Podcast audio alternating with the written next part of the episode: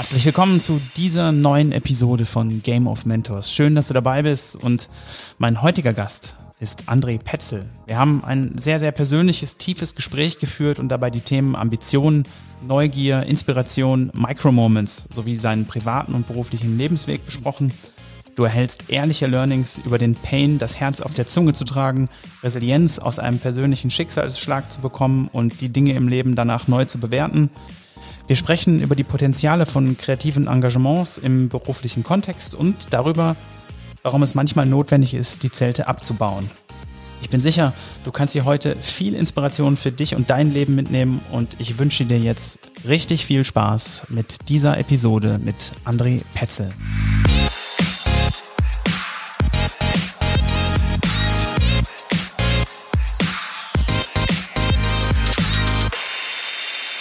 Mein heutiger Gast ist André Petzel, ein echter Junge aus dem Pott und mittlerweile selber stolzer Vater und auch Wahldüsseldorfer. Da haben wir ein bisschen was gemeinsam.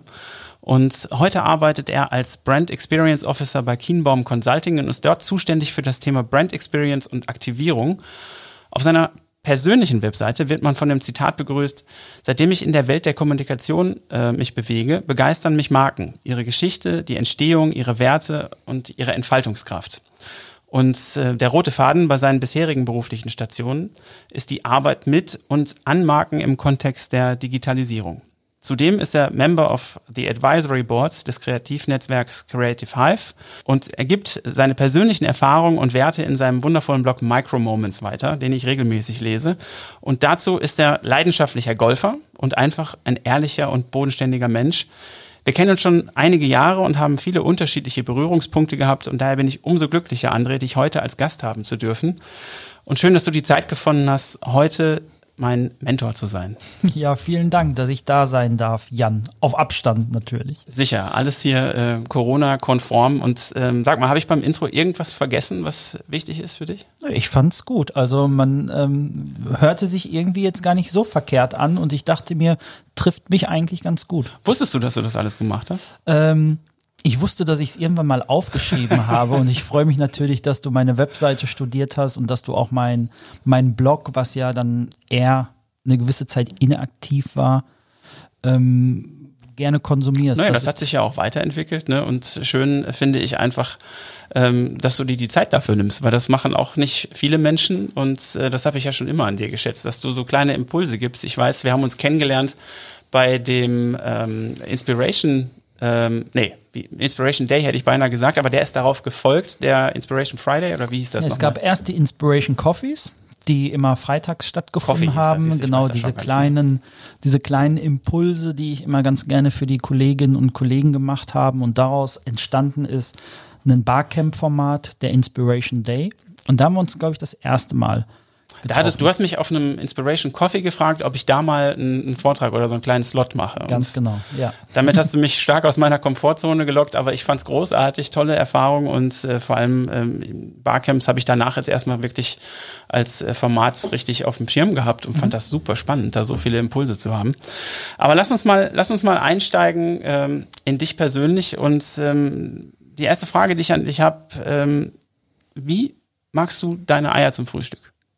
Meine Eier zum Frühstück. Also am liebsten muss ich natürlich sagen, das hängt vielleicht auch mit der Komponente zusammen, dass ich jetzt einen 14 Monate alten Sohn habe. Mhm. Am liebsten mag ich es mittlerweile richtig schön gerührt mit diversen Zutaten, die man dort noch untermischen kann, damit er halt nicht merkt, dass sie in dem Rührei halt drin sind. Und okay. ich habe mich mittlerweile daran gewöhnt, nur noch für uns beide oder für uns drei, für meine Frau zu kochen und ähm, ich esse dann das, was übrig bleibt und ich sage mal, es muss uns beiden schmecken. Und ist mit Erfolg, ja? Also er ist mit? Ja, mal mehr, mal weniger. Also du kennst das, ne? Es, es gibt so Phasen und äh, in denen fragt man sich, was geht jetzt gerade in ihm vor. Gestern hat es ihm noch geschmeckt und ähm, aber grundsätzlich, glaube ich, machen wir das schon ganz gut. Okay, und äh, lass uns noch mal kurz beim Rührei bleiben. Ähm, die, magst du das, wenn das noch so, so ein bisschen hart ist oder darf das noch so richtig weich sein. Nee, also nee, weich auf gar keinen Fall. Das muss schon so ein bisschen an der, an der Pfanne festpappen und das muss schon so eine leichte Kruste halt haben, sonst mag ich das überhaupt Ja, gar nicht. Ich habe das mal irgendwann äh, nach einer Technik von Jamie Oliver über die erste App, die der rausgebracht hat, optimiert die Technik und seitdem raste ich da regelmäßig am Wochenende aus. Und mein Kleiner, der ist ja jetzt ähm, im März wieder sechs und der macht schon mit jetzt richtig. Ne? Ah, der, rührt immer selber jetzt und äh, der hat das schon übernommen. Ja, also meine Oma hat immer früher gesagt, es muss schlotzig sein und das mag Schlotzig. ich eigentlich überhaupt gar nicht. Bei Geiles mir muss Wort. es knusprig sein und ähm, das präferiere ich dann doch. Sehr gut. Ähm, wo du gerade von deinem Kleinen erzählt hast, ähm, kleine Menschen, die orientieren sich ja gerne ähm, erstmal an ihrem nahen Umfeld und äh, später natürlich auch äh, an, an weiteren Bezugspersonen. Kannst du dich noch an dein erstes Vorbild erinnern und gibt es da gegebenenfalls einen Satz, den du von dem Vorbild mitgenommen hast und hast du vielleicht sogar danach gelebt? Ähm, ja, also wenn ich mich an ein Vorbild ganz besonders erinnern kann, dann ähm, an Olli Kahn. Ähm, Hängt Okay. einfach damit zusammen, ich habe, du hast es gesagt, ich bin, ich bin Kind des Pots, ich bin auf den Sportplätzen der Dortmunder Region groß geworden und die Besonderheit war natürlich immer damals, ähm, alle waren BVB-Fan, ich nicht, ich war FC Bayern-Fan, weil mein Bruder auch Bayern-Fan war. Und ähm, mein absolutes Vorbild war Oliver Kahn und Peter Schmeichel, weil wir sind immer viel nach Dänemark in den Urlaub gefahren und ich fand den als Torwart irgendwie toll. Ich habe selber lange Zeit im Tor gespielt Ich wollte gerade sagen, irgendwoher muss ja jetzt die Affinität zum Torwart kommen. Ja, genau. Und das lag halt daran, weil ich selber im Tor gespielt habe, auch für damalige Verhältnisse, glaube ich, ganz gut. Und ähm, ich bin dem total nachgeeifert. Also ich hatte irgendwie alles, was in irgendeiner Form, und da ist schon so eine kleine Kette eigentlich zum Thema Branding. Ich hatte irgendwie alles, was in so einer Form Olli Kahn gebrandet war. Mein damaliger Torwarttrainer brachte mir sämtliche Spielkarten, die es von Olli Kahn halt mit. Ähm, ich hieß auch Olli dann zur damaligen Zeit, ähm, sprach mich kaum Stark. jemand mit André an. Und das war schon ein Idol und das war, ähm, erinnere ich mich auch total gerne dran. Und ich wünsche mir das eigentlich fast auch so ein bisschen für, mein, für meinen Sohn. Mir ist das vollkommen egal, was der macht. Ich hoffe nur, dass er für sich irgendwann dann einen Weg findet. Ich finde es einfach ungemein wichtig, auch einen Mannschaftssport mal zu betreiben, einfach zu wissen, was es heißt, sich ein bisschen durchsetzen zu müssen oder halt auch sich auf andere verlassen zu können. Und das war also eine tolle Zeit. Kriege ich jetzt noch Gänsehaut, wenn ich mich so an E1 ähm, Finale gegen Borussia Dortmund erinnere. Und ähm, ja, wie, wie ist das ausgegangen? Wir haben nur 4-0 damals verloren. Das war ganz besonders. Gab es auch einen großen Zeitungsartikel, dass wir halt nur vier Dinger reingekriegt hatten. Im Regelfall war es zur damaligen Zeit so, dass du eigentlich immer zweistellig gegen Dortmund Ja, du bekommen hast halt hast. gut gehalten, ne? Ich habe gut gehalten und ich bin auch noch wirklich stolz darauf. Man findet es irgendwo in den Unweiten meines Facebook-Profils. Es gab einen Artikel damals, ähm, der Torwart mit den tausend Armen. Und das hing natürlich sowohl bei Oma, bei Opa, bei Mama und Papa, überall gab es damals diesen Zeitungsartikel. Und ähm, selbst meine Grundschullehrerin, damals Frau Sendgo, hatte ihn dann mitgebracht in die Grundschule. Und ähm, da war man natürlich stolz drauf. Und ich Alles denke, irgendwann werde ich es auch mal ganz stolz meinem Sohn zeigen, ähm, dass ich zur damaligen Zeit vielleicht ein verhältnismäßig guter Torwart war. Das ist ja sensationell. Das wusste ich zum Beispiel noch nicht Ja, siehst du mal, ne? Deswegen treffen wir uns ja heute, dass du auch noch ein paar Dinge abseits meines Twitter-Feeds erfährst. Okay, aber da schließt auch wieder schön den Bogen zu den Eiern, ne? Gerade. Also, Olli Kahn. Ja, der gut, hatte also- mal ein Zitat, also das war mir damals natürlich noch nicht bewusst, das entstammte ja der Trapattoni-Zeit. Ähm, ähm, ich würde es auch jetzt nicht als eines meiner Kernzitate nehmen wollen. Er hatte ja dann mehrere, aber ich sag mal, was ich damals schon sehr geschätzt habe, war dieser ungemeine Ehrgeiz, die der hatte. Und es gibt, ich glaube, jeder, der eine gewisse Affinität zum Fußball jetzt hat, der erinnert sich an ein paar Momente, ähm, positive wie negative, die Oliver Kahn hatte. Und man Ja. musste ihn nicht als Mensch mögen, aber ich glaube, als Sportler hat man ihn geschätzt, trotz seiner ähm, diversen Ausraster, die er hat. Absolut. Und ich glaube, der hatte einfach diese, diese Präsenz, die der hatte auf dem Feld. Ähm, das war schon respekteinflößend. Und zwar für alle. Also für, selbst für sein Team. Ne? Und Das hat ja auch manch ein Spieler zu spüren bekommen, absolut. ich, ich wo ich jetzt gerade, wo Olli Kahn als, als Name fiel, ähm, ich habe plötzlich diese Szene vom, vom geistigen Auge gehabt, wo er so mit so, einem, so einer Art Karatesprung irgendwie da so einen, äh, Gegen Dortmund war das, ja. jemanden da abgerätschen wollte in der Luft. Das sah schon, Ja. das sah schon gut aus. Okay, ja, Oliver Kahn, ähm, ich glaube, der ist, ähm, der hat viele geprägt. Durchaus, ja. Können wir, können wir gerne äh, mal so stehen lassen. Sag mal, ähm, du hast ja jetzt in deiner, in deiner Laufbahn schon einiges erreicht und du hast ja auch schon viele Dinge getan. Jetzt mal in die andere Richtung gefragt. Was glaubst du, wäre aus dir geworden, wenn du dich ganz ohne Zwänge, Leistungsdruck, Noten oder irgendeinen Vergleich hättest entwickeln dürfen? Was wäre dann passiert? Hättest du was anders gemacht? Also man muss ja dazu wissen, den Weg, den ich eingeschlagen habe, ich sag mal, bis zu dem Punkt, wo ich heute stehe, ist durch extreme Umwege geprägt gewesen. Ähm, ich habe eigentlich nach meinem damaligen Abitur erstmal eine duale Ausbildung als Diplom-Finanzwirt angefangen im wunderschönen Schloss Nordkirchen. Das ist sozusagen die Institution für alle Finanzämter NRWs. Und da habe ich, da habe ich relativ schnell für mich festgestellt, das ist überhaupt nicht der Weg. Und ähm, ja, wie kommt man da eigentlich dran? Ne? Ich komme aus einer Familie, da hat keiner in der Art und Weise einen wirklich kreativen Beruf, würde ich mal sagen. Und ich hatte für mich immer schon so ein bisschen die, die Eigenart, so auch paar andere Hobbys zu haben. Zum Beispiel Fotografie war etwas, was, was mich sehr gereizt hat. Und ich habe damals für mich halt festgestellt, das ist überhaupt nicht das, was ich möchte. Hat mir auch 0,0 Spaß gemacht. Und ich erinnere mich noch relativ gut daran, als mich dann kurz vor Weihnachten ähm, damals meine Mama besuchte in Nordkirchen und sagte, du, macht dir das eigentlich wirklich Spaß? Und ich sagte, überhaupt gar nicht. Also es gibt nichts Schlimmeres und am liebsten würde ich in den Schlossgraben springen. Und dann bat sie mich darum, halt vor der Zwischenprüfung aufzuhören, weil danach wäre es teuer gewesen. Dann hätte man nämlich einen gewissen höheren Betrag zurückzahlen müssen. Und da haben wir uns eigentlich darauf verständigt, du mach das, was dir halt Spaß macht. Und versuch es einfach zu leben. Und irgendwie hatte ich gedacht, ja, du fotografierst ja gerne, dann würdest du auch irgendwas gerne machen, wo du auch mal Fotos machen darfst. Da gehst du irgendwie in die Werbung. Also eigentlich total verpeilte Perspektive, wo ich dann natürlich, als ich dann meinen Ausbildungsvertrag irgendwann bei Gray bekam, feststellte, ja gut, das ist zwar, hat mit Kreativität Kreativität zu tun, aber sicherlich nicht mit Fotografie als solches. Aber ja. es hat sich dann irgendwie gefunden und ähm, ich sag mal so, ist ja irgendwas aus mir geworden. Auf jeden Fall. Und lass uns gerne mal so ein bisschen in dein berufliches Leben eintauchen. Was ist dein Business eigentlich? Was, was machst du? Also grundsätzlich, du hast es vorhin in der Einleitung gesagt, versuche ich mich mit dem Thema Marke als solches auseinanderzusetzen. Das hat mich immer irgendwie inspiriert.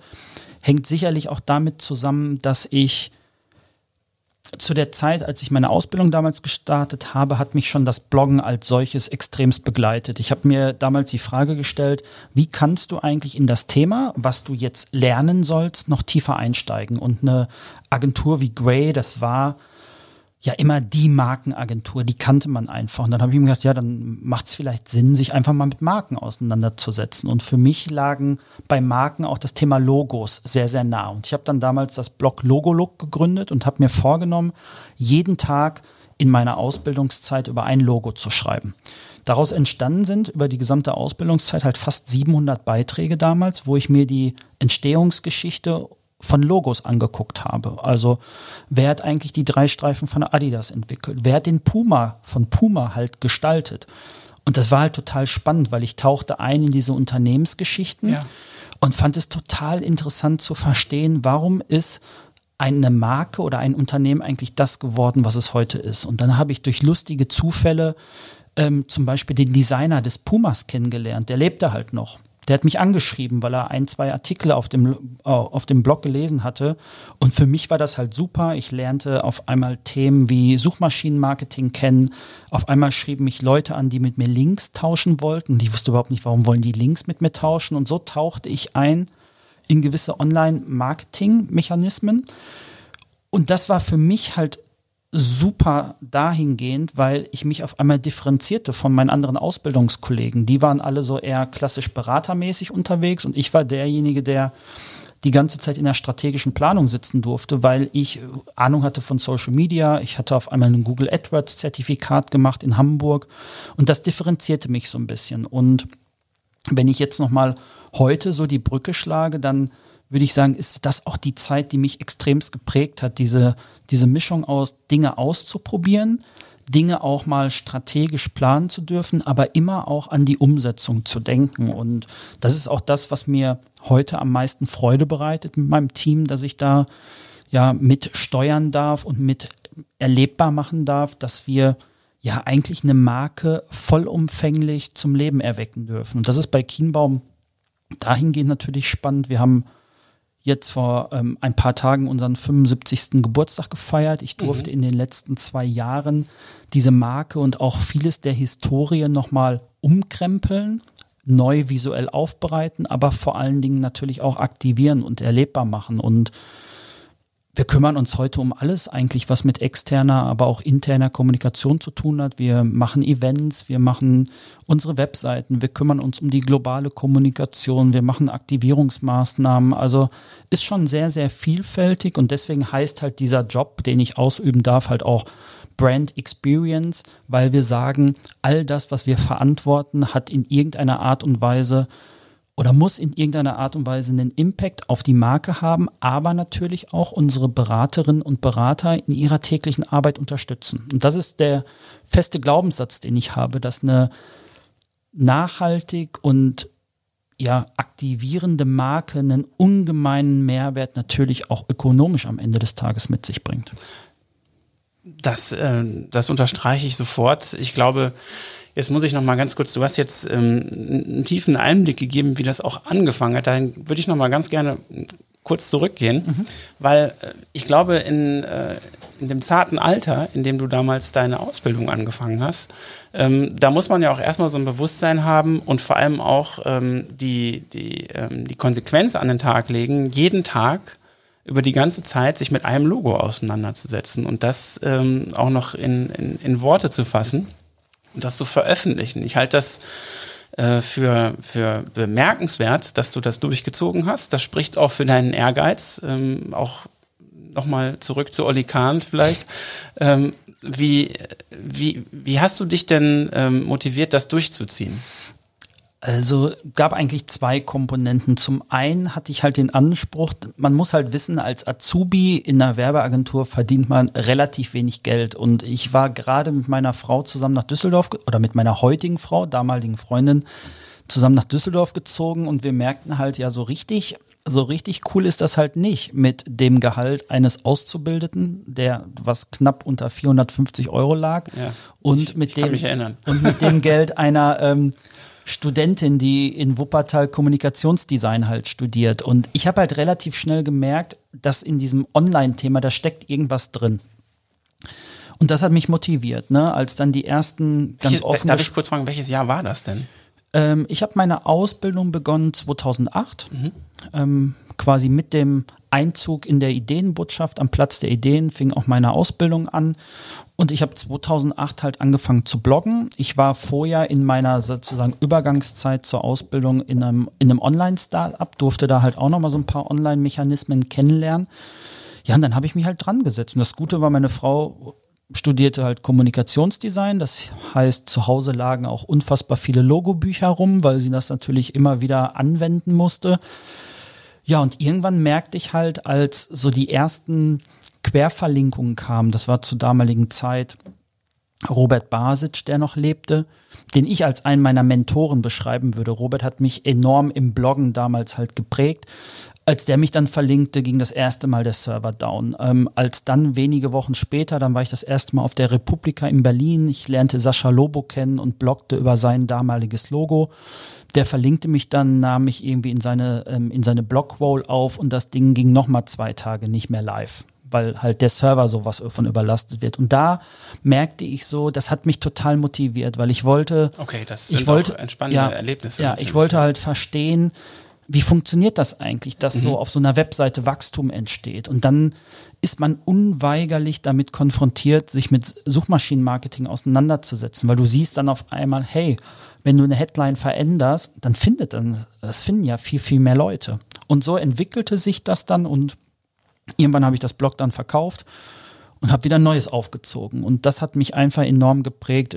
Ich glaube, ein Stück weit war es die Neugierde, aber auch das, ähm, das Verstehen wollen von Mechaniken. Und das ist, ja, das ist auch das, was mich heute noch einfach was mir einfach Spaß macht in meinem täglichen Tun. Also ich brauche einen Gestaltungsspielraum. Ich will auch total gerne entwickeln. Also für mich wäre das das Schlimmste, wenn ich so einen starren Rahmen bekäme, wo gesagt würde, da muss sie jetzt drin bleiben.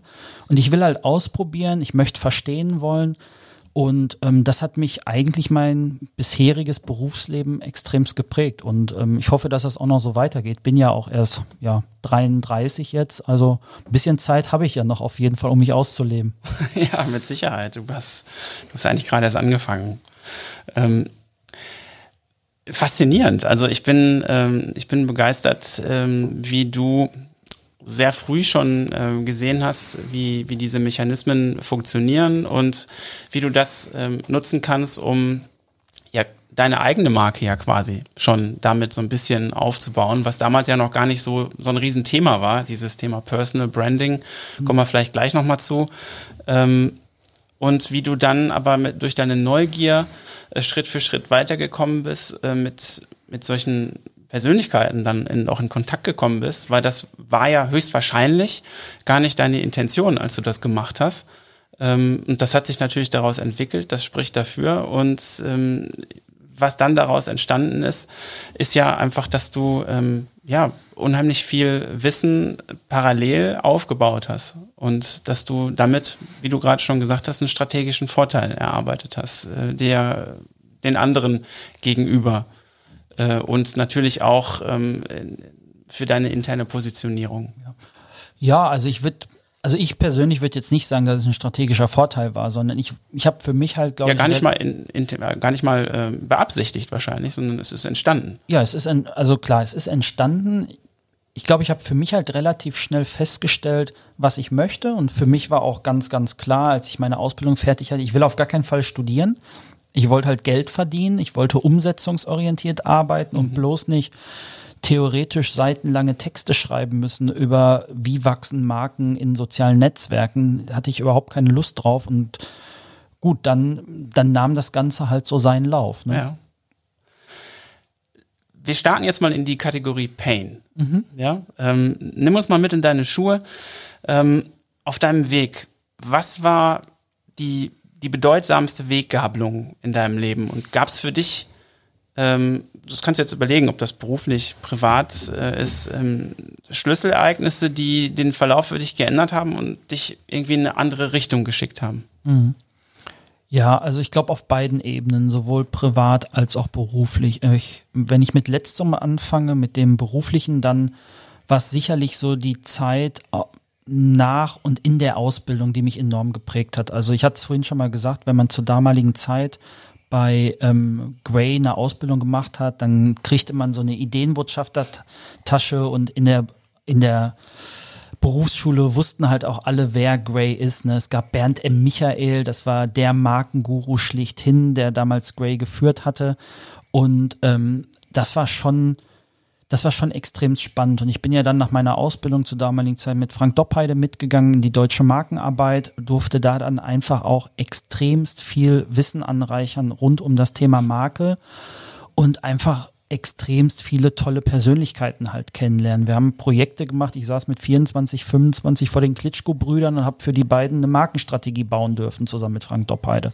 Dann war ich auf einmal in St. Gallen und habe dort im Studiengang Challenge Management mit den Themen vorgestellt, wo ich natürlich nie gedacht hätte, dass ich überhaupt mal an solche Universitäten käme, weil ich habe selber überhaupt gar nicht studiert. Ich habe mir alles irgendwie so ein bisschen autodidaktisch beigebracht. Also das war schon eine Zeit, wo ich extremst viel gelernt habe, aber auch ein Stück weit, wenn wir zum Thema Pain kommen, Lehrgeld bezahlen musste, weil meine, ich sag mal, dem, dem Dortmunder an sich sagt man eine ungemeine Direktheit zu, ne? dem liegt das Herz auf der Zunge. Und da habe ich natürlich gemerkt, da hätte man sich manche Sachen in dem Alter mal sparen sollen. Ne? Also das wäre vielleicht dann rückblickend besser gewesen, aber was ist passiert? Ja, was ist passiert? Man, über, man überschätzt sich vielleicht mal punktuell und man präsentiert dann auf einmal vor Leuten, wo man gar nicht weiß, wer diese Leute genau sind. Und ähm, dann kommt man relativ schnell so auf den Boden der Tatsachen zurück. Ne? Das ist, das ist, denke ich, das ist, denke ich, dann relativ klar geworden. Und ähm, ja, auf der persönlich privaten Ebene, wenn ich zurückblicke, dann klar die Zeit mit der Ausbildung, auch mit dem Wechsel, dass ich da halt wirklich nach dem Abi und ich hatte, glaube ich, schon ein relativ gutes Abi, dann das erste Ding abgebrochen habe. Das gab dann auch mal ein bisschen Reibung so im, im Elternhaus, weil das nicht alle so super fanden. Und dann war da sicherlich noch eine Komponente ähm, auf der Gesundheits-Krankheitsebene. Bin da halt in relativ früheren Jahren schon mit einer dann, ja, Krankheit konfrontiert worden, die mich noch bis heute begleitet und die prägt mich halt ungemein. Also das ist etwas, das, das kriege ich nicht weg, da bin ich auch tagtäglich mit konfrontiert, weil man sie halt auch behandeln muss und dementsprechend ähm, ist das etwas, was mir schon vielleicht auch eine gewisse Resilienz mitbringt, wo ich für mich in mancherlei Hinsicht auch einen anderen Prioritätenfokus lege, weil ich dann halt sage, manche Sachen, die sind mir dann halt auch nicht wichtig, weil ich für mich einfach weiß, dass ich einfach mal eine Auszeit brauche, dass ich dann einfach mal Zeit für mich brauche, ähm, wo manch einer dann vielleicht denkt, hm, hat, was ist das? Hat der jetzt eine Gleichgültigkeit dagegen? Nö, das ist einfach nur so eine, ein natürlicher Schutzmechanismus, würde ich mal sagen. Okay. Ähm, hattest du denn Erfahrungen gemacht, die, ähm, wo dir klar wurde, ich, ich muss jetzt hier mal ein Stoppzeichen setzen? Also jetzt mal, äh, du hattest ja gerade von, von deiner Krankheit erzählt. Äh, hat sich das dann so bemerkbar gemacht, dass die dich, ähm, dass Menschen dir einfach zu nahe gekommen sind, dass sie dir Energie gesaugt haben? Oder äh, wie ist diese Resilienz entstanden? Also du hast ja ähm, gesagt, die, ähm, die Zeit, die, du hast plötzlich Zeit auch für dich gebraucht, um ja, also Wie hast glaub, du das durchgesetzt? Also, also ich glaube, das hat ja jeder für sich. Jeder, man, das, man, spricht ja auch nicht immer drüber. Nee, ne? nee, also, man spricht nicht immer drüber. Und ähm, aber ich denke mal so, jeder für sich man lernt sich ja selber kennen, auch im beruflichen Leben. Ne? Man weiß, was macht einem Spaß, man weiß, was macht einem keinen Spaß. Und man weiß halt auch, glaube ich, relativ schnell, wann wird es einem vielleicht zu viel. Und zu viel ist in der Jobwelt halt auch manchmal der Punkt, dass man sagt, okay, vielleicht ist hier auch ein Punkt erreicht, wo ich einfach den Job wechseln muss. Und ich habe ähm, bin jetzt 33 und ich habe halt auch, lass mich kurz überschlagen, drei, viermal schon den Job gewechselt. Das mag manch einer, manchen Personaler sagt halt, hm, warum hast du denn schon drei, viermal irgendwie den Job gewechselt? Was war denn da los? Und ich habe dann für mich in manchen Lebensphasen halt auch gemerkt, ich, ich für mich in meinem täglichen Tun werd nicht glücklich. Und wenn ähm, wenn es ein Lebensmotto für mich gibt, dann ist es halt das, dass ich immer sage, beginne jeden Tag, als wäre es Absicht. Und das ist echt mein, ist so mein individuelles Ziel, was ich habe, dass ich sage, ich versuche einfach aus jedem Tag das Beste und Schönste zu machen, weil mir halt auch manche Situationen im Leben schon gezeigt hat, dass es ganz, ganz schnell halt anders sein kann und in eine andere Richtung halt gehen kann. Und das ist auch etwas, ich versuche das auch mit meinem weiß ich nicht, mit meinem Sohn. Ich sage immer, wenn mein Sohn sich in fünf, sechs Jahren irgendwie an seine Kindheit erinnert, möchte ich gerne, dass er den anderen Kindern erzählt, ich wohne in Düsseldorf und war jeden Tag mit Papa am Strand. Deswegen versuche ich halt in Kappesham, wo ich wohne, jeden Tag mit ihm fast an den Strand zu gehen, damit er dann halt auch für sich sowas aufbaut und so ein Bild einfach hat und was für mich dann vielleicht der Sportplatz war und die Torwarthandschuhe von Oliver Kahn sind für ihn dann vielleicht die Erinnerungen, die er in jungen Jahren an den Strand hat, wo vielleicht jeder denkt, sag mal, Düsseldorf, Strand, das kriege ich nicht zusammen, aber das ist vielleicht für ihn eine schöne Kette. Und ne, das war dann aufs, aufs Berufsleben zurück betrachtet, wenn ich mir meinen Lebenslauf angucke oder meine, meine Positionswechsel, dann hatte ich für mich immer das Gefühl, dass ich diese Tagesgestaltung nicht mehr so positiv empfinden kann. Und das war für mich dann der Aspekt, da ich gedacht habe, okay, dann suche ich mir jetzt vielleicht was Neues. Okay. Was hast du denn aus, aus dieser Konsequenz und aus diesen Entscheidungen gelernt? Weil du hast dich ja einmal bewusst entschieden und dann hatte das ja Konsequenzen. Was hast du daraus mitgenommen? Ja, dass man vor allem, wenn man einen, einen Wechsel macht, dass man dann erstmal eine gewisse Bringschuld hat. Also das Wichtiger Punkt. Ja, das ist aus meiner Sicht ganz wichtig. Es gibt, je nachdem, was man tut, also jetzt rein beruflich betrachtet, ne, dann gibt's den einen oder anderen, da kriegst du halt mehr Vertrauensvorschuss, bei dem anderen vielleicht ein bisschen weniger, aber nichtsdestotrotz musst du erstmal liefern. Und das ist für mich halt gerade was so das Online-Business angeht, wo ich halt immer einen starken Fokus hatte. Ähm, vor Kienbaum war ich ja in der Agentur nochmal und hatte da echt ein super Expertenteam, ähm, ganz, ganz viele digitale Themen gemacht und auch da hat man halt immer wieder festgestellt, es gibt viele, die reden über Themen wie Digitalisierung. Es gibt wenige, die wirklich operationalisieren, die in der Lage sind, basierend auf einem 120 Seiten PowerPoint-Template mal wirklich eine Umsetzung auf die Straße zu bringen. Grobkonzepte zu schreiben, Wireframes zu bauen, Frontend-Designs zu entwickeln, gegebenenfalls Designer auch zu kennen, die dann am Ende des Tages dabei helfen, das in die Tat umzusetzen. Und da habe ich für mich gemerkt, dass ich einfach einen totalen Schwerpunkt auf die Exekution von Themen legen möchte. Ich sage das auch immer, ich bin kein Freund von PowerPoint-Charts. Ich mag es viel, viel lieber, wenn wir in der Zeit, wo man PowerPoint-Charts baut, eigentlich schon umsetzen, damit man am Ende des Tages zeigen kann, was ergibt sich daraus. Und deswegen sind für mich auch so Netzwerke so wie Creative Hive, die ich mit dem Christoph Beach zusammengebaut habe, so ungemein wichtig, weil diese Netzwerke sind halt ein absoluter Nährboden für Kreativität und Inspiration und die helfen einem halt wirklich dabei, für sich, für sich Wege in der Umsetzung halt zu mhm. finden. Und das ist mir einfach ungemein wichtig. Ähm, Umsetzungsfokus behalten und wenn man einfach eine Sache anfängt, dass man sich bewusst darüber ist, dass man erstmal liefern muss. Okay. Das ist ein, äh, ein sehr wichtiger Satz. Ähm, ich glaube, den, den haben nicht viele so verinnerlicht ähm, wenn du, wenn du eine neue Position bekleidest äh, und die Möglichkeit bekommst, ähm, ja auch eine, eine neue Rolle einnehmen zu dürfen, dann sind natürlich auch damit Erwartungshaltungen verbunden. Natürlich einmal auf deiner Seite und auf der Seite desjenigen, der dich dazugeholt hat oder des Teams. Ähm, hast du ähm, da Erfahrungen gemacht, die, ähm, die du oder Hast du Erfahrungen gemacht, von denen du heute sagen würdest, das würde ich vielleicht jetzt anders machen? Ja, absolut. Also ähm, solche Sachen, man mag es vielleicht als jugendlichen Leichtsinn oder sowas bezeichnen, aber dieses so vorpreschen, dem Ganzen irgendwie einen individuellen Stempel aufdrücken wollen oder aber zu sagen, ähm, ja, ich weiß ja, wie das geht, wir starten jetzt einfach. Und das habe ich zum Beispiel das habe ich total unterschätzt, ne? Bei, bei, bei manch einer Sache, die ich in den, in den letzten Jahren gemacht habe, wo ich mir so rückblickend sagen, hättest du dir viel, viel mehr Zeit nehmen müssen. Und das wäre auch gar nicht so schlimm gewesen, wäre die Umsetzung erst vier Wochen später oder sowas gewesen. Du hättest aber dann dir viele Diskussionen mit deinen Kolleginnen und Kollegen rückblickend erspart, wenn du erstmal zugehört hättest und nicht direkt immer gesagt hättest, wie du es machen würdest. Und das ist etwas, das versuche ich für mich mittlerweile viel mehr zu, zu beachten, auch in, im Rahmen einer Führungsrolle mit Personalverantwortung, dass man den Leuten einfach viel, viel mehr Gehör schenkt, dass man die Themen erstmal aufnimmt, dass man jedem individuell seinen Gestaltungsspielraum schenkt, weil das ist ja am Ende des Tages auch das, was ich selber fordere. Ich will von meinem Vorgesetzten ja auch einen Gestaltungsspielraum haben. Dementsprechend ist es eigentlich blöd, wenn ich den den Leuten, mit denen ich zusammenarbeite, nicht gebe. Und das würde ich, ähm, oder da hoffe ich, dass ich das in Zukunft auch viel, viel besser hinbekomme. Also mein, meinen eigenen Tatendrang unterbinde und den Gestaltungsspielraum dann einfach einfach offen lasse und einfach mehr zuhöre. Finde ich eine sehr wichtige und wertvolle Reflexion, weil du hast das ja nicht aus einer, aus einer, ähm, aus einer Laune heraus gemacht, dass du irgendwas besser machen möchtest äh, oder dass du irgendwas bewusst irgendwie anders machen möchtest, sondern du hast es ja gut gemeint.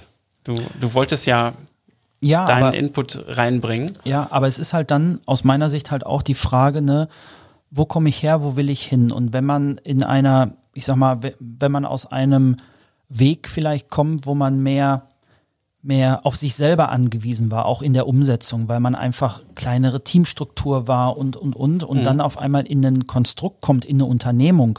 Das habe ich zum Beispiel auch bei Kienbaum gemerkt. Das ist viel, viel mehr Unternehmen als eine Agentur. In einer Agentur ist es, da bist du ein kleines Team, mal ein bisschen mehr Schnellboot, mal ein bisschen mehr Tanker, aber es geht einfach auch mehr um deine sehr individuelle Gestaltungskraft. Und in so einer Unternehmensstruktur, da gibt's halt viel, viel mehr Komponenten. Ne, deswegen hast du auch eine gewisse Position und du musst dir natürlich, du musst dir Teamstrukturen auch interdisziplinär schaffen, damit du überhaupt Dinge auf die Straße bekommst. Weil es gibt ja Beispiel Kienbaum, ne, wir sind dann 75 Jahre alt, da, da gibt's halt gewachsene Strukturen und die kannst du nur, weil du irgendwie den Anspruch hast, die zu verändern, wirst du sie aber nicht verändern. Du musst sie halt annehmen und akzeptieren.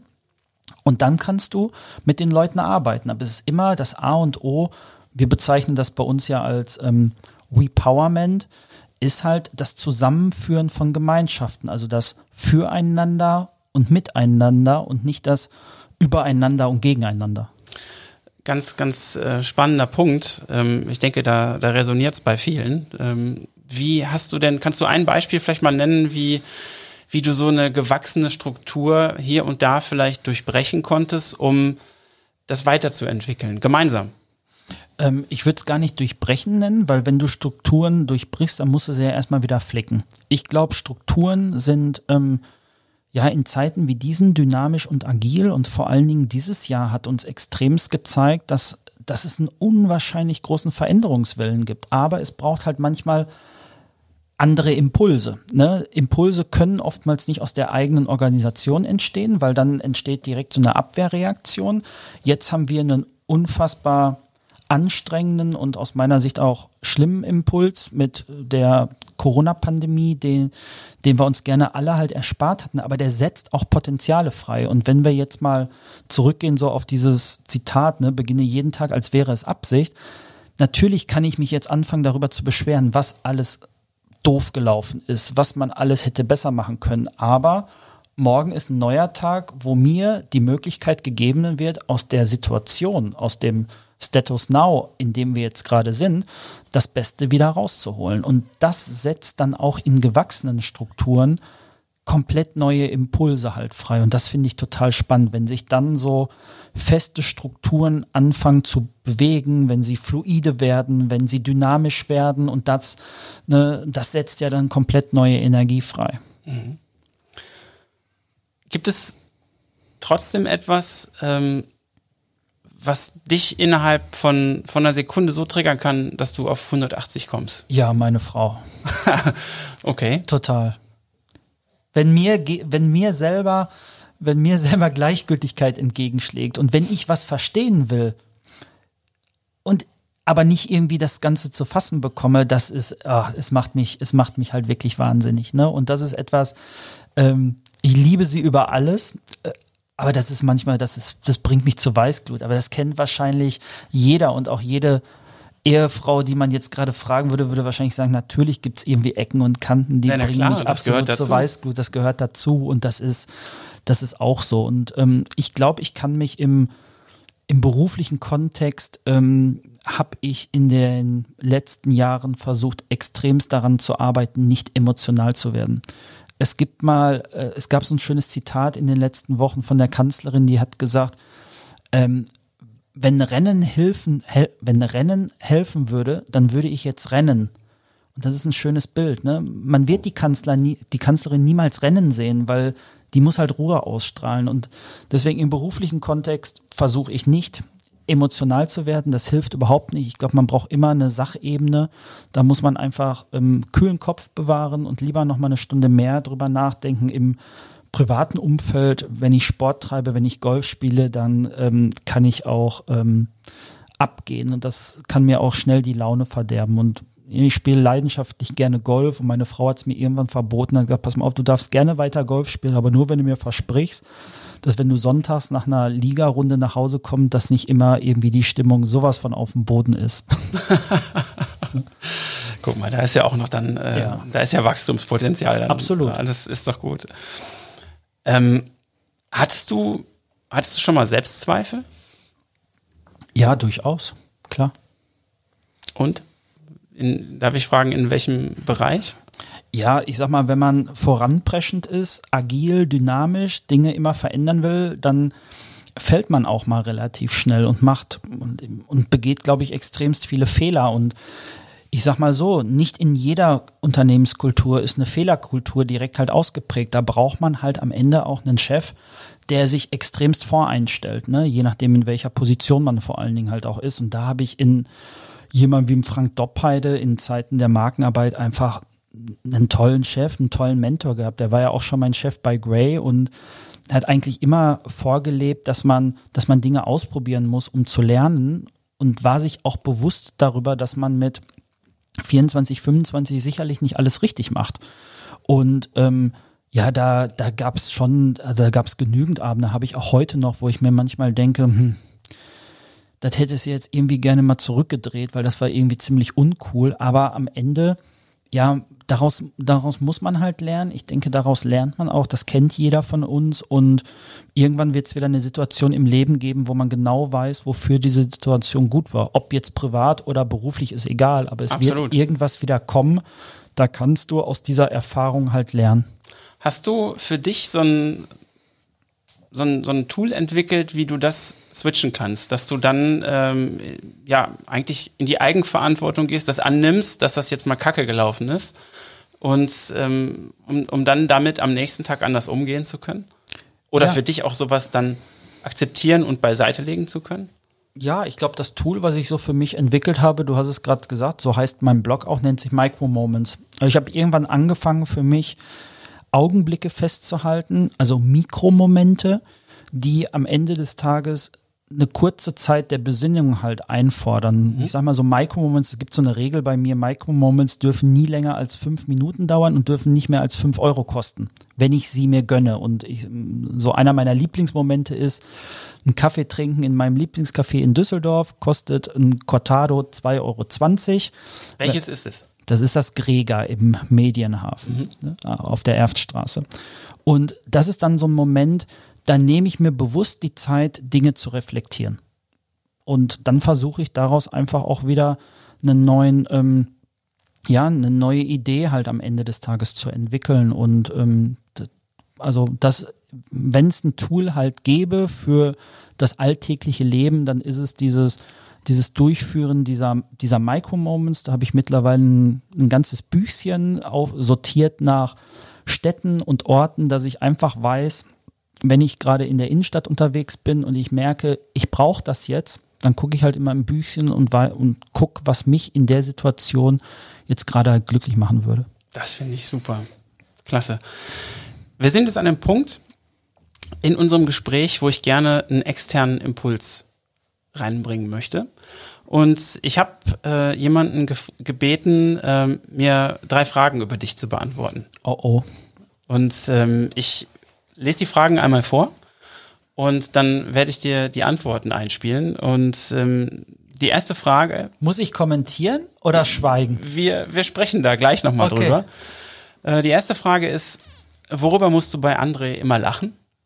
Die zweite ist, was weißt du an André besonders zu schätzen und was sind deiner Meinung nach seine herausragendsten Qualitäten?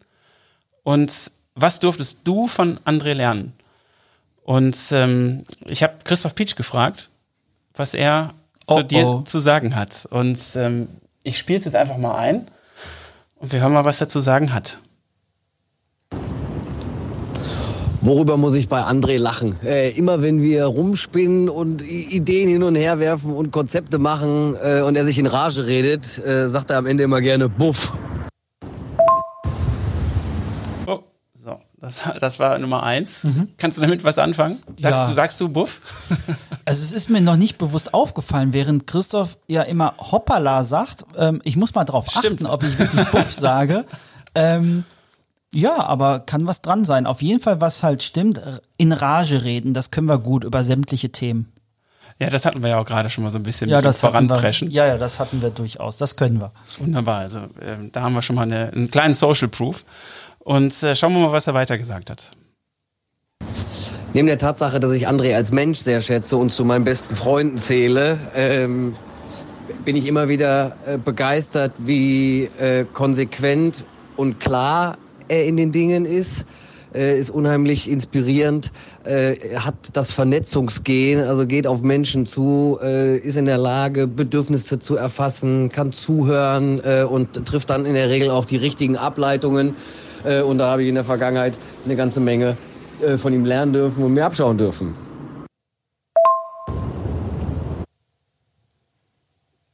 Was sagst du? Ich glaube, Vernetzungs-, also erstmal herzlichen Dank natürlich, ähm, Christoph. Ich hoffe, dass du dir diesen ähm, inspirierenden Podcast natürlich anhörst. Ja, ich glaube, Vernetzungsgehen haben wir, haben wir beide. Sonst würden solche Communities wie Creative Hive nicht entstehen. Und wir wurden ja in der Vergangenheit immer oft gefragt, sag mal, warum tut ihr euch das eigentlich an? Ja, und ich glaube, jeder, der mal so eine Veranstaltung besucht hat, egal ob im Kunstpalast oder in der Tonhalle oder wo auch immer wir schon waren, im 44, ähm, der ist, glaube ich, inspirierter und klüger am Ende des Tages nach Hause gegangen. Und das ist halt etwas, was totale Freude halt auch im Austausch mit ihm halt macht, weil du eigentlich weißt, egal womit du anfängst, irgendwas entsteht daraus. Absolut. Und ich meine, ich durfte ja selber schon einige Veranstaltungen besuchen und habe miterleben dürfen, wie, äh, wie unterschiedlich, aber immer wertvoll ihr Dinge präsentiert, Themen ähm, auf die Bühne bringt und vor allem da kann ich nur äh, wiederholen, was Christoph auch gesagt hat, ähm, vernetzt. Und ähm, da ja auch Vernetzung durchaus ähm, macht, und ich meine, ich hätte das auch ähm, in Bezug auf eine Veranstaltung, die ihr mal bei Gray gemacht habt, gelesen ähm, mit Amir Kasai, dass ihr auch gerne mal Leute dazu holt, die ähm, eigentlich Konkurrenz sind oder dass ihr einfach interdisziplinär vernetzt. Das ist mir jetzt zum Beispiel auch bei den, den jüngsten Veranstaltungen von Creative Five aufgefallen. Äh, und ähm, ich kann das absolut unterstreichen, dass man da immer beseelt oder motiviert rausgeht, weil man A, ähm, den ein oder anderen Impuls äh, von den Impulsgebern bekommen hat, aber auch genauso äh, einfach in der Community-Austausch, die da einfach mittlerweile entstanden ist. Und das ist eine, eine sehr, sehr wertvolle ähm, Institution, die da entstanden ist. Ich finde das super gut, dass ihr das macht und äh, freue mich auch immer, wenn ich dabei sein darf oder äh, irgendwo da auch äh, ein Stück weit einen Impuls mal mitgeben darf. Und ähm, da auch von mir äh, großen Respekt an euch, dass ihr das macht. Und ich nehme die Frage aber auf, die du gerade äh, nochmal mit reingebracht hast. Ähm, wie macht ihr das eigentlich noch nebenbei und was zieht ihr persönlich daraus?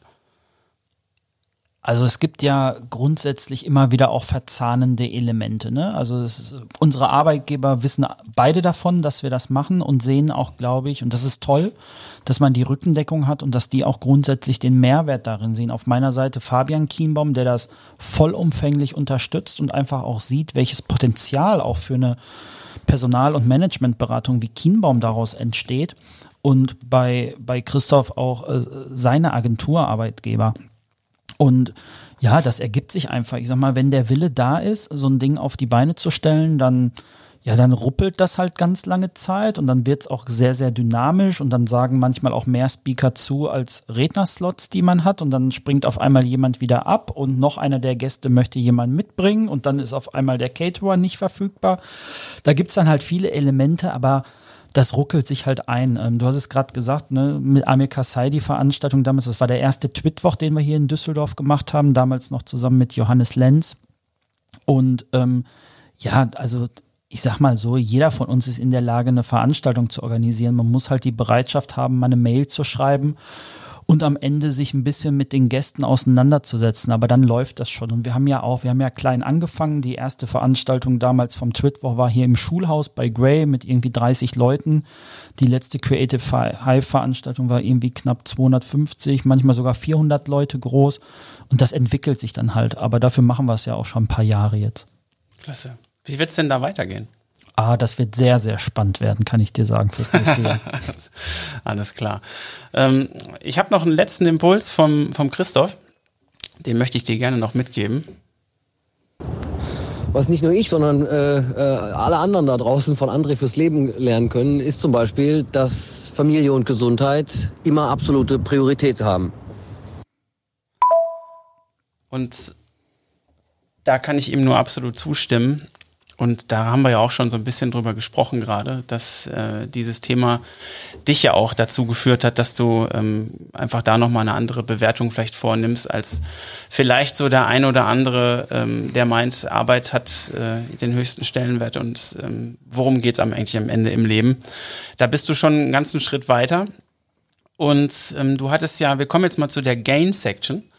Und ähm, du hast ja vorhin schon ähm, gesagt, dass der äh, liebe Frank Doppheide für dich eine große Mentorrolle ähm, eingenommen hat und gespielt hat. Und was sind denn konkret ein paar Dinge, die du für dich von ihm mitnehmen durftest, die du lernen durftest, die du als besonders wertvoll erachtest?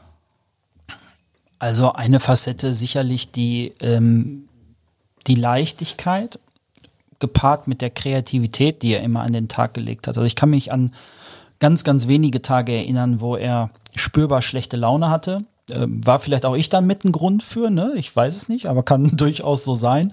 Ähm, aber da gab's, kann man wahrscheinlich an einer Hand abzählen. Und für uns, und ich habe ihn im Kontext von Gray kennengelernt, ich habe ihn dann im Kontext der deutschen Markenarbeit kennengelernt, wo wir an einem Schreibtisch saßen. Ähm, es war einfach immer total interessant zu sehen, wie sehr er halt Menschen begeistern kann. Und wir waren, hatten immer mit tollen Persönlichkeiten zu tun, tolle Kunden irgendwie gehabt. Und es fühlte sich irgendwie so leicht an. Also dieses, dieses Business betreiben, auch Projekte überhaupt mal zu bekommen, das, es kam mir immer so vor, als war das gar nicht so schwer für ihn, während man so das Gefühl hatte in Agenturen, du musst irgendwie pitchen wie ein Verrückter, um überhaupt mal ein Projekt zu bekommen. Das lief dann einfach so und es gab so eine, so eine menschliche Ebene, die total spannend war. Und durch ihn habe ich ja auch jemanden kennengelernt, den ich auch als absoluten Mentor beschreiben würde, den Thomas Schönauer, ein Düsseldorfer Künstler. Mhm wo ich einfach immer für mich sage, ich kenne keinen Menschen, der so viele unterschiedliche Wellenlängen bedienen kann von anderen Menschen. Ich, es ist vollkommen egal, mit wem ich ihm in seinem Atelier in Rating halt besuche. Äh, es gibt immer eine gewisse Harmonie, es gibt eine Grundstimmung, die total entspannt ist und du hast irgendwie keine Barrieren. Das ist etwas, das fasziniert mich total. Das ist auch etwas, das weiß ich, das kann ich noch nicht. Ich bin jemand, der steckt manch einen vielleicht noch viel zu schnell in eine Schublade rein und denkt sich dann so im Nachhinein, wird ihm das jetzt eigentlich gerecht? Und das ist eine, ich glaube, das ist ein Stück weit, das ist eine Gabe, die muss man halt haben, dieses Empathievermögen. Und das kann man dann aber auch erst über die Zeit lernen. Und mit jedem Menschen, den man kennenlernt, wächst das halt irgendwie. Und das ist etwas, das habe ich, das habe ich total bewundert, ne? dass die halt in ihrem Handwerk alle auch noch ausgesprochen gut sind gar keine Frage, aber das haben sie sich halt auch über Jahre halt erarbeitet. Ne? Da muss man dann halt auch eine gewisse, einen gewissen Ehrgeiz haben. Aber diese, diese, diese Leichtigkeit, dieses Empathievermögen, das fand ich schon immer sehr beachtenswert. Sowohl bei dem Thomas Schönauer, Frank Doppheide, aber auch bei jemandem jetzt wie dem Fabian Kienbaum, der das irgendwie, der das irgendwie auch inne hat einfach. Ja, ich glaube, ähm, es gibt so einen schönen Satz, den ich ähm, den ich mal gehört habe und der für mich auch äh, eine sehr wichtige Rolle in meinem Leben eingenommen hat. Wenn es richtig ist, dann ist es einfach. Also das heißt, ähm, das kann man ja genauso auf ein Gefühl übertragen. Also das heißt, wenn, wenn ich irgendwo richtig bin, dann, dann fühlt sich das einfach an. Oder derjenige gibt mir einfach das Gefühl, dass es leicht und äh, irgendwie geschmeidig läuft und dass man ähm, da auch so eine gewisse Entspannung selber empfinden kann und dann auf einer ganz anderen Ebene plötzlich ist. Das mhm. ist so, wie du das jetzt auch gerade ähm, Thomas Schönauer beschrieben hast. Das ist eine, eine sehr große Gabe, finde ich, wenn du Leuten einfach ähm, so begegnest, dass sie sich direkt wohlfühlen. Mhm. Und, ähm, Absolut. Ähm, das, ist eine, das ist eine tolle Gabe und ähm, ja, wirklich sehr, sehr wertvoll. Was sind denn für dich ähm, die wichtigsten Werte oder Prinzipien, nach denen du heute lebst? Also ähm, ganz wichtig ist mir ähm, Offenheit, ein, also ein offener Umgang, was auch impliziert, dass man fair miteinander umgeht und auch wertschätzend. Inspiration ist für mich ein, eine, eine ganz, ganz wichtige ähm, Facette, gerade vor dem Hintergrund gepaart mit Neugierde. Also ich liebe es, andere Menschen zu inspirieren. Es gibt für mich nichts Cooleres, als auch mal meine Gedanken präsentieren zu dürfen. Und ich merke, das stößt auf Resonanz und da gibt es einen Rezipienten, der nimmt das auf. Aber ich mag es auch total gern selber inspiriert zu werden. Also ich gehe unwahrscheinlich gerne ins Museum, ich gucke mir unwahrscheinlich gerne Bilder an, ich liebe die Fotografie, also alles das, wo ich für mich das Gefühl habe, mein Denken verändert sich und meine Betrachtungsweise ist total ähm, also es ist total wertvoll für mich im täglichen Doing und dann ja, also einer der Werte ist halt auf jeden Fall Familie. Ne? Ich glaube, ich habe das dann mitgelebt. Ich habe noch, also ich liebe keinen Menschen so sehr wie diesen kleinen Menschen, der mich manchmal an meine individuelle Leistungsgrenze bringt, weil ich mir denke, ich will jetzt eigentlich nur noch schlafen und ich kann nicht mehr. Und das ist dann halt direkt vergessen, weiß nicht, am, am nächsten Morgen oder vielleicht auch schon fünf Minuten, nachdem man diese Situation hatte.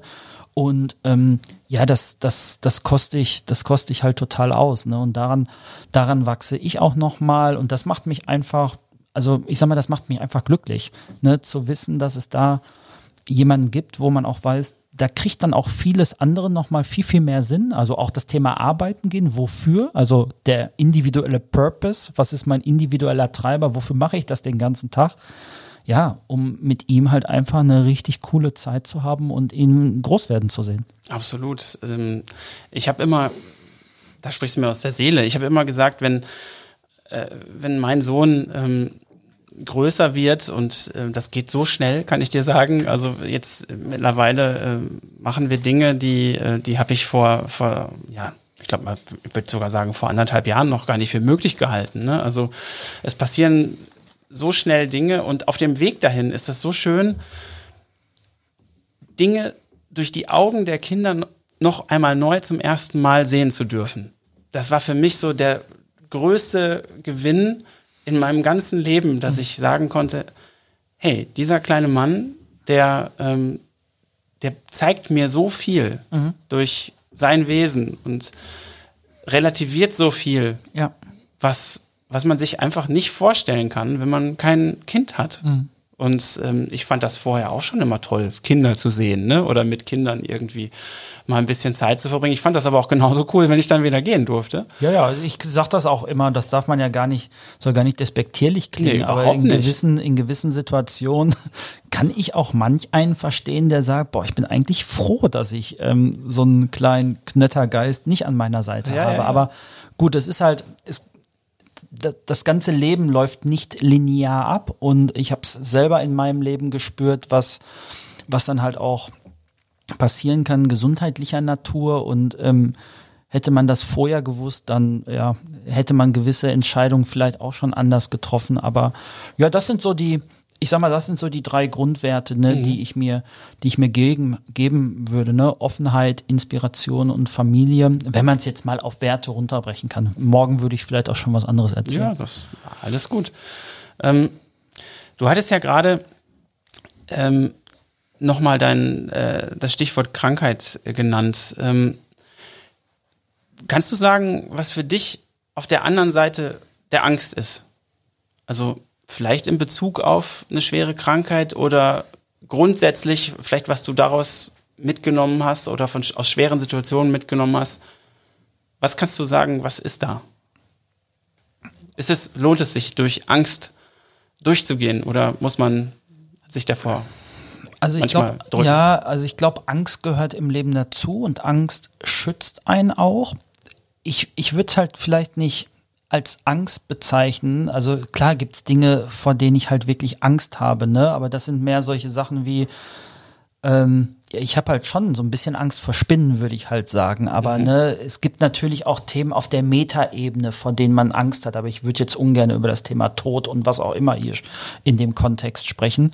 Ich würde ich würd das Thema eher switchen und mehr über sowas wie Demut und Achtsamkeit halt sprechen wollen, weil ich finde, das, das geht damit einher, das ist vielleicht mhm. auch eine Vorstufe und was mir persönlich einfach auch immer wichtig ist, einfach auch zu wissen, wo man herkommt. Ne? Also ich mag mein Leben, wie ich es heute führen darf.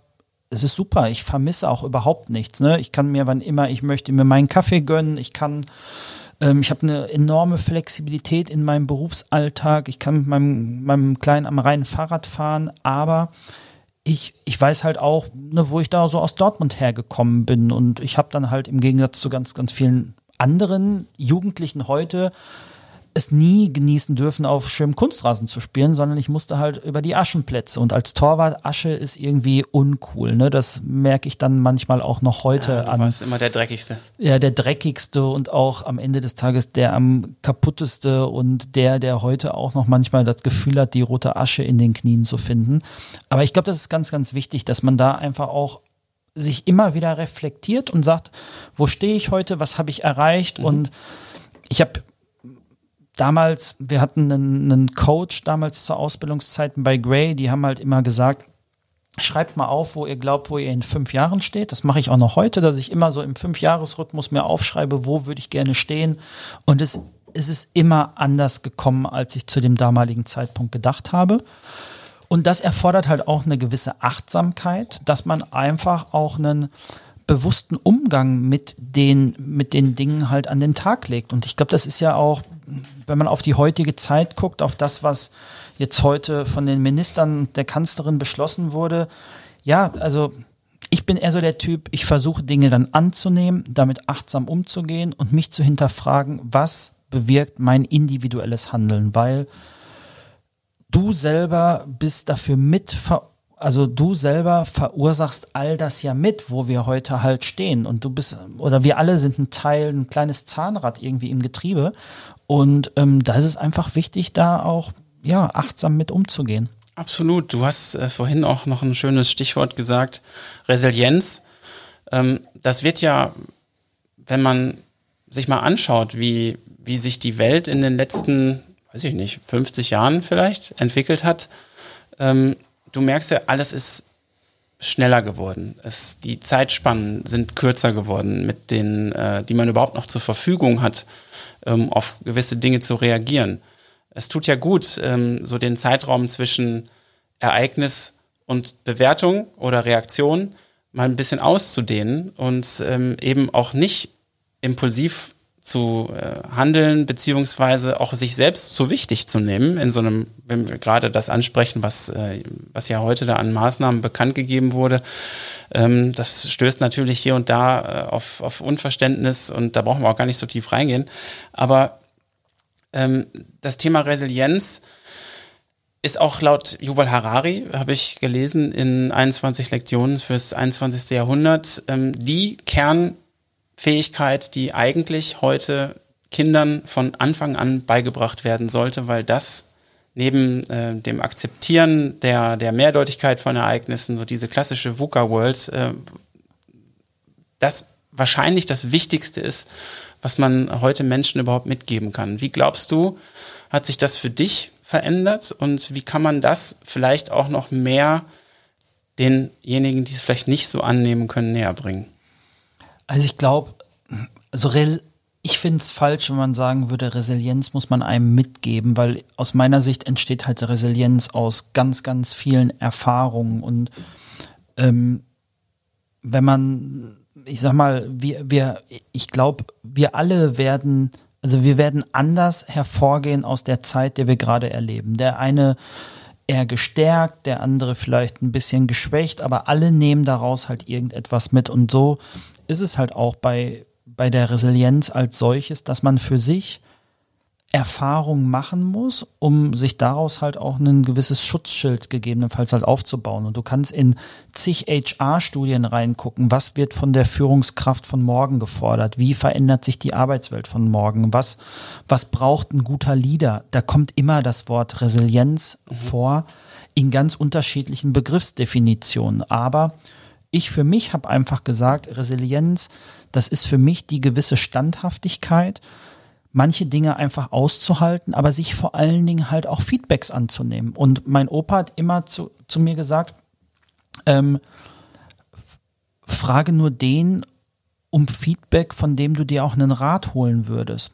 Und das versuche ich halt auch ein Stück weit halt zu mhm. befolgen, weil mhm. ich glaube, diese, diese Offenheit, was ich vorhin gesagt habe, auch die Ehrlichkeit im Umgang, das bringt einen halt wirklich am Ende des Tages weiter. Und ähm, ja, um dann nochmal meinen Opa irgendwie zu zitieren, der hat dann auch immer gesagt, ja, André, nach dem Regen kommt die Sonne. Das war schon immer so und das wird auch immer so bleiben. Manchmal dauert der halt länger, manchmal ist er kürzer, aber die Sonne kommt auf jeden Fall. Und das ist für mich halt auch, wenn man Resilienz beschreiben müsste, dann könnte man sagen, Resilienz ist am Ende des Tages nach dem Regen kommt die Sonne. Und du musst halt nur darauf warten und daran arbeiten, bis sie wieder auf dein Gesicht scheint.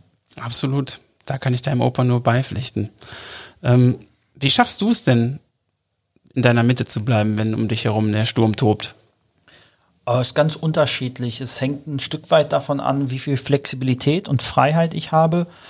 Ähm, ich bin, ich bin einfach ein, bin einfach ein Mensch, der unwahrscheinlich gerne draußen ist. Also ich mag es, ob es spazieren gehen ist, ob es einfach mal einen Podcast hören ist, ob es Musik hören ist oder dass ich mir meinen Sohnemann schnappe und mit dem auf die Lauswart fahre und eine Runde Golf spiele. Das ist, wenn es denn die Zeit ermöglicht, dann, dann gehe ich halt total gerne Golf spielen. Also ob alleine im Sommer morgens um sechs oder mit meinen Kollegen nach der Arbeit.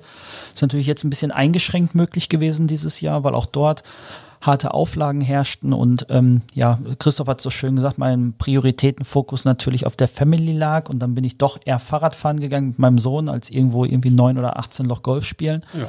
Aber also da das hast du auch noch genug Zeit für. Das denke ich auch. Ähm, aber das ist für mich so das, wo ich versuche, also ich bin, also wenn schönes Wetter ist oder es darf auch windig sein, einfach rausgehen zu können, gegebenenfalls einen Kaffee zu trinken, das reicht mir eigentlich aus, um meine, meine Mitte zu finden. Schlimm für mich ist wirklich, also das ist auch etwas, da habe ich, da habe ich echt keinen Bock drauf. Also da würden mir nach zwei Tagen schon die Decke auf den Kopf fallen, ist wirklich komplett zu Hause bleiben zu müssen. Meine Frau kann das nicht verstehen, weil die für, für die ist das so heimelig und schön, einfach nur auf ja. der Couch zu liegen. Ja, gerade jetzt, ne? Ja, gerade jetzt, aber ich bin jemand, der, ähm, weiß ich nicht, wenn ich die Jalousie morgens hochmache und sehe, es ist schönes Wetter, dann ähm, bin ich lieber schneller vor der Tür, als dass ich mich auf die Couch setze. Ah, kann ich absolut nachvollziehen. Also ich glaube auch, ähm, also toi toi toi, klopfen mal hier auf, auf Holz, ähm, das Thema Quarantäne äh, für 14 Tage. Ich, ich weiß gar nicht, wie,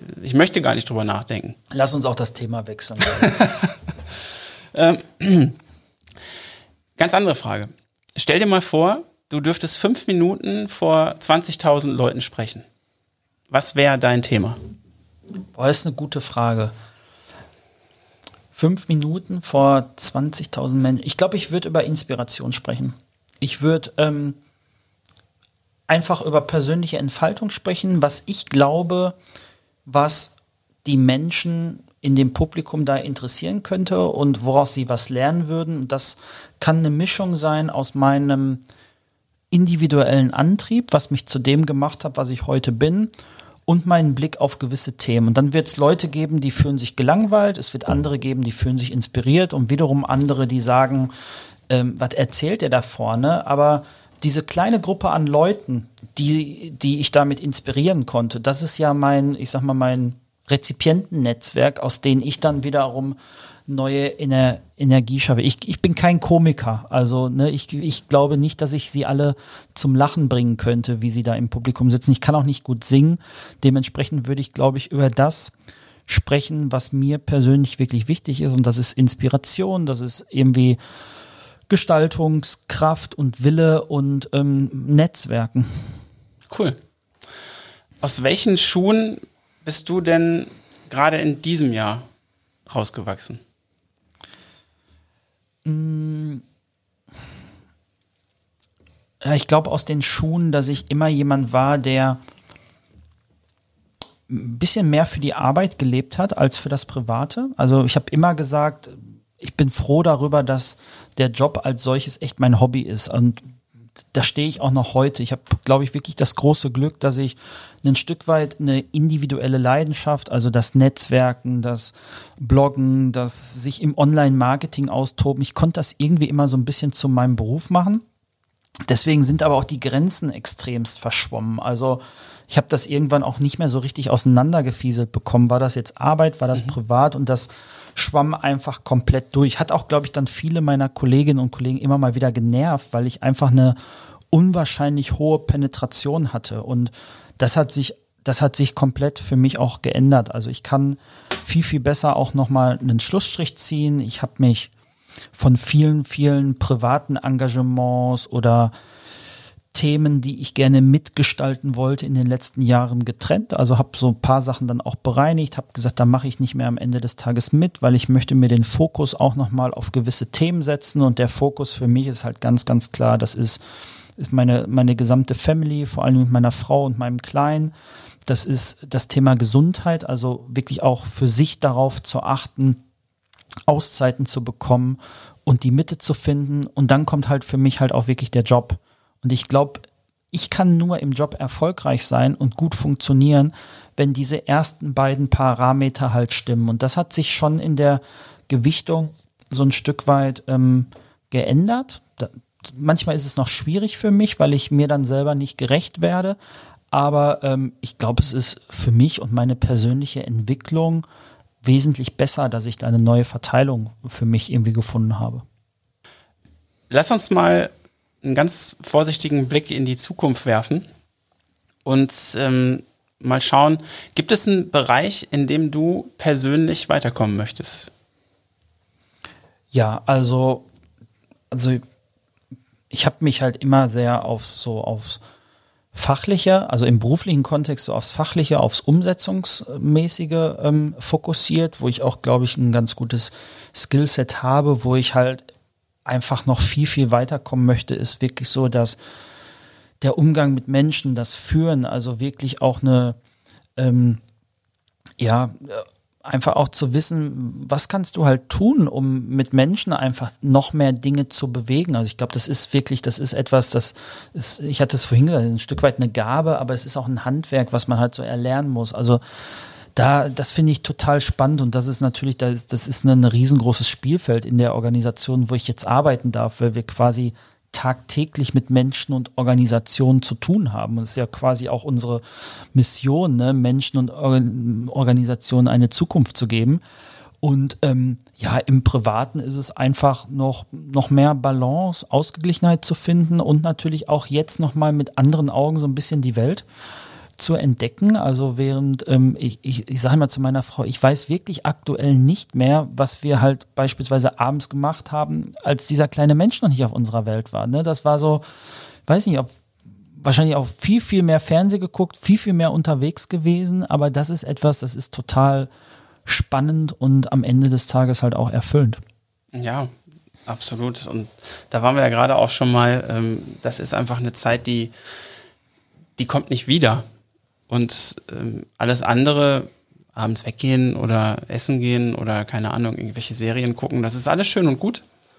Ähm, aber so diese, dieser Moment, wenn so ein kleiner Mensch ähm, ja eigentlich immer unabhängiger wird und so seinen, seinen kleinen Radius immer erweitert und du diese Schritte mitbegleiten darfst, das ist einfach was, ähm, das fällt mir schwer in Worte zu fassen. Also das ist was ganz Besonderes und ich genieße da auch jeden Moment und deswegen kann ich dir jetzt schon sagen, da werden noch so viele coole Sachen passieren. Ja, ich gehe davon aus.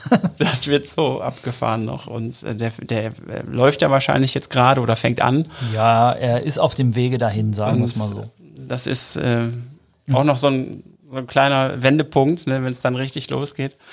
Was sicherlich viele ähm, Menschen interessieren würde, die Ambitionen haben, einen ähnlichen äh, Weg einzuschlagen wie du oder die, die ähm, in, in Führungspositionen reinkommen und sich vielleicht auch mit dem Thema Marke und Unternehmen, äh, Unternehmensberatung, Unternehmensführung ähm, beschäftigen, ist, wie würdest du heute jemandem ähm, raten, einzusteigen und sich mit diesen Themen zu beschäftigen? Hast du da einen, einen Rat, den du mitgeben könntest?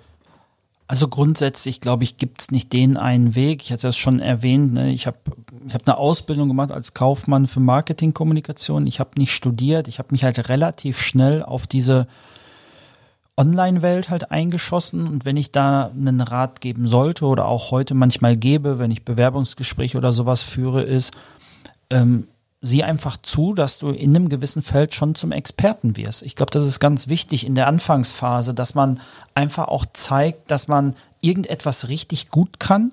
Ich glaube, es gibt genügend, die irgendwie alles so ein bisschen können oder auch immer wieder gerne sagen, ja, ich weiß, wie es halt funktioniert und ich kenne da auch jemanden. Ich glaube, es ist halt wichtig, dass man eine Sache richtig gut beherrscht und sich dann in die Breite entwickelt und auch sein individuelles Repertoire ausbaut. Und bei mir war es halt, dass ich, glaube ich, ein enorm hohes Verständnis schon sehr früh hatte, wie für wie, wie funktionieren diese ganzen Blogs und wie funktioniert mhm. eigentlich so das ganze Thema Reichweite und Wachstum und welchen Impact hat das? Dann habe ich mich weiterentwickelt in den Bereich Suchmaschinenoptimierung so ein bisschen. Da bin ich aber nie ein Experte geworden. Und dann kam so das ganze Thema Online-Marketing, Digitalstrategie und am Ende, das war dann der Job ja bei Gray, Geschäftsmodelle. Und da habe ich natürlich auch selber viel ausprobiert. Da hat mich das Thema ähm, Gründen gereizt, eigene Produkte entwickeln und bauen. Und dann kam natürlich auch davor noch das Thema Marke dazu. Und ich sag mal, bei jedem Produkt, was man macht, muss man sich auch mit der Marke auseinandersetzen. Also irgendwie wuchsen diese Puzzlesteine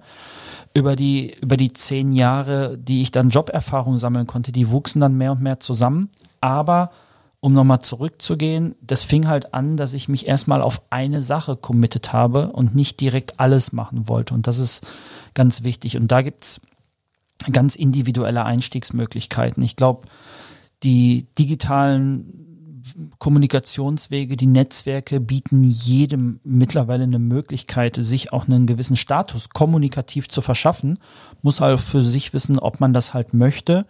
Aber das, das Spielfeld ist halt riesig groß gerade ähm, bei den Themen, die du genannt hast, also zum Beispiel Geschäftsmodelle entwickeln, Produkte ähm, sich ausdenken, ähm, neue, neue Business Cases sich auszudenken. Wie hast du es denn geschafft, da ganz fokussiert zu bleiben? Weil das ist natürlich ein komplett diverses Spielfeld, wo man natürlich hier und da denkt, boah, das ist es oder das ist eine super Idee, lass uns die umsetzen. Ähm, wie hast du denn geschafft, da ähm, ganz, ganz klar zu bleiben? Nicht auszurasten auf den Ideen. Ja, indem man sich halt dann dazu committet, wenn man eine Sache mit anderen halt anschiebt, dass es erstmal um diese eine Sache geht, dass man nicht parallel noch drei andere Startup-Sprints besucht und sagt, oh, da habe ich aber wieder eine Idee generiert und die würde ich jetzt gerne umsetzen. Und das ist was, das ist bei mir ja auch, ich hatte es gerade gesagt, bis letztes Jahr ist da auch zu viel gewachsen, wo ich einfach merkte, da kannst du gar nicht am Ende des Tages mehr mitspielen. Also auch wieder Schritt zurück, bisschen bereinigen und den Fokus halt setzen und neu justieren. Und da habe ich dann einfach für mich gemerkt und also ist ähm, es völlig okay, neu zu justieren, ja, Gang not, zurückzuschalten. Ja, notwendig. Also ich glaube, man muss sich ja von gewissen Sachen halt auch trennen, weil an, ansonsten verliert man halt relativ schnell den Fokus und ist ja immer ein Zusammenspiel aus Privatsituationen, beruflicher Situation und dann nochmal dem individuellen Gestaltungs Spielraum, den man haben möchte. Und ich habe halt, wie gesagt, auch das große Glück, dass ich Themen wie Creative Hive auch im Kontext meines Berufes gestalten darf, weil halt mein Chef oder weil die Organisation, weil die Familie Kimbom halt auch sieht, welches Potenzial da halt drin steckt. Das ist, ich sag mal, es ist eine Luxus, es ist Luxussituation, weil auf einmal verschwimmt das halt miteinander und wir können Events konzipieren, die am Ende des Tages auch noch einen Mehrwert für uns stiften. Aber es gab halt auch andere Themen, die ich gemacht hatte. Ja, da habe ich mich dann halt von getrennt. Das fällt dann halt auch schwer, aber ist, glaube ich, grundsätzlich notwendig, dass man auch mal gewisse Zelte abbaut. Auf jeden Fall. Super. Also ich glaube, wir haben unheimlich viel, ähm, sehr, sehr viele, ähm, wir haben unheimlich viele Impulse von dir bekommen. Wir haben viel lernen dürfen. Dafür ganz, ganz herzlichen Dank. Sehr gerne. Danke, dass ich dabei sein durfte. Ich würde, ähm, bevor ich dich jetzt frage, wo man dich erreichen oder wie man dich treffen kann, ähm, gerade auch, wo es jetzt vielleicht gar nicht so richtig gut funktioniert, sich immer persönlich zu treffen, mhm. ähm, würde ich dich ganz gerne bitten, an meinen nächsten Gast eine Frage zu stellen, die dich besonders interessiert. Und ähm, mein nächster Gast wird äh, Fabian Fabse-Kirner sein. Fabian Fabse-Kirner. Ähm wenn er nicht kreativer geworden wäre, was wäre er dann geworden? Das werden wir in der nächsten Episode aufklären und ähm, dann lass uns doch ganz kurz äh, noch eben abchecken, wie man dich erreichen kann und ähm, über die üblichen Kanäle hinaus. Also LinkedIn ist klar, werden wir verlinken. Ähm, wo bist du noch unterwegs? Also ich bin bis auf Snapchat bin ich nicht aktiv, TikTok macht mir auch nicht so viel Spaß, findet mich aber auch auf Twitter unter @petzel. Ihr findet mich auf ähm, Instagram natürlich. Ihr findet mich auch auf meiner eigenen Webseite. Ähm, also irgendein Kommunikationsweg wird es da auch geben und äh, solltet ihr es ganz individuell haben wollen, dann könnt ihr ja auch in, ähm, ins Impressum meiner Webseite gucken und mir einen Brief schreiben. Das fände ich klasse. Ich mag persönliche äh, Noten ganz gerne und ähm, wenn man mit dir mal eine Runde Golf spielen möchte, kann man sich einfach melden? Ja, selbstverständlich, immer gerne. Also da, das ist natürlich, das ist natürlich dann ganz besonders, wenn man noch irgendwie neun oder 18 Loch zusammen schafft. Äh, sehr, sehr gerne. Cool. Also André, ganz, ganz lieben Dank für deine Zeit und für die Einblicke in dein Leben und ähm, für all das, was wir heute von dir lernen durften. Ja, sehr gern. War, hat mir wirklich sehr viel Spaß gemacht. Cool.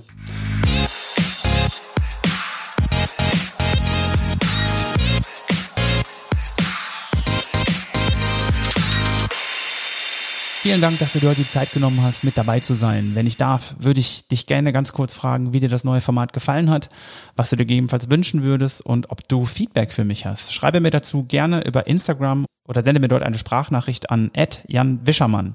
Wenn diese Episode für dich wertvoll war und wenn du jemanden kennst, der diese Folge auch unbedingt hören sollte, dann teil sie gerne.